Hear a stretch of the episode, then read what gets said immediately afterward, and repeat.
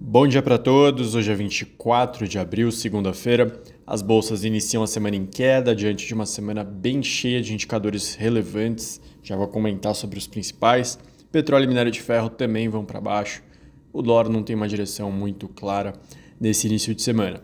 De indicador nessa segunda-feira foram divulgados os dados de sentimento das empresas da Alemanha avançou de 93,2 para 93,6 no mês de abril, segundo o Instituto Alemão IFO. As expectativas melhoraram de 91 para 92,2 e a situação atual de 95,4 recuou para 94 pontos. Sobre a agenda da semana, os grandes destaques ficam com os dados de PIB preliminares do primeiro trimestre dos Estados Unidos e da zona do euro, sendo que a gente vai conhecer o dos Estados Unidos na quinta-feira e o da zona do euro na sexta-feira. Ao longo dos próximos dias, vão ter vários indicadores, vários balanços corporativos que impactam bastante o mercado. Então, General Electric, General Motors, Verizon, Santander, Microsoft, Alphabet, Visa, Amazon, Intel, Meta, Boeing, só para falar algum dos principais destaques. Então, mais de metade do valor de mercado do S&P 500 divulga seus dados do primeiro trimestre nessa semana. Ou seja, muita volatilidade ao longo dos próximos dias. Como a gente vai ter então um, termômetro bem grande do efeito no PIB das ações do Banco Central norte-americano e Central Europeu que subiram juros recentemente e também no balanço das empresas. Além disso, a gente vai ter ao longo da semana a decisão de política monetária do Banco do Japão. Aqui no Brasil a gente não fica tão longe. Amanhã tem dados de vendas do varejo, na quarta IPCA 15 nota de crédito do Banco Central. Quinta-feira tem GPM, pesquisa de serviços e dados do CAGED e encerramos a semana com dados de PNAD contínua e IBCBR. Com balanços também, destaque para Gol, Vale, 3R, Cielo, Ipera, Multiplan e Suzano. De, de notícias dos últimos dias, uma que chamou a atenção veio da, da Petrobras, ou melhor, o governo querendo descumprir ou romper o contrato com a Vibra sobre a, arca, sobre a marca BR Distribuidora.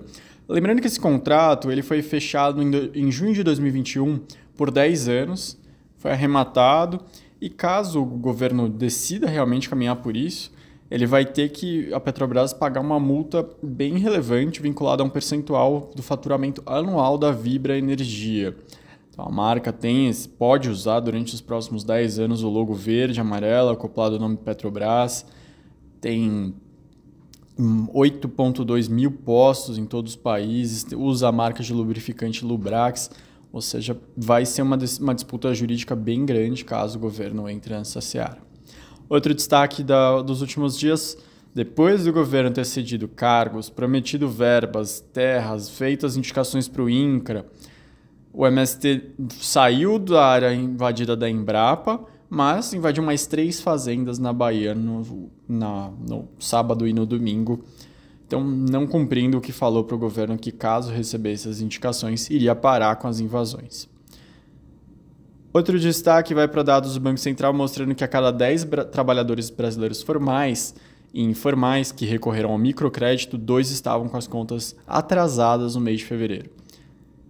A escalada da inadimplência ela intensificou depois de setembro do ano passado, acumulando alta de 16,6 percentuais em 12 meses até fevereiro desse ano, quando a taxa média de juros estava em torno de 49,9% ao ano, valor próximo do limite 60% ao ano, 4% ao mês.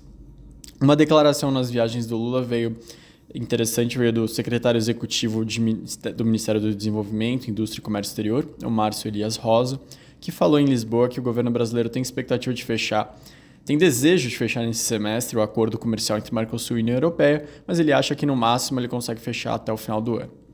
E um último destaque nesse, nesse começo de semana vem da frota de veículos com idade média em níveis de 1994.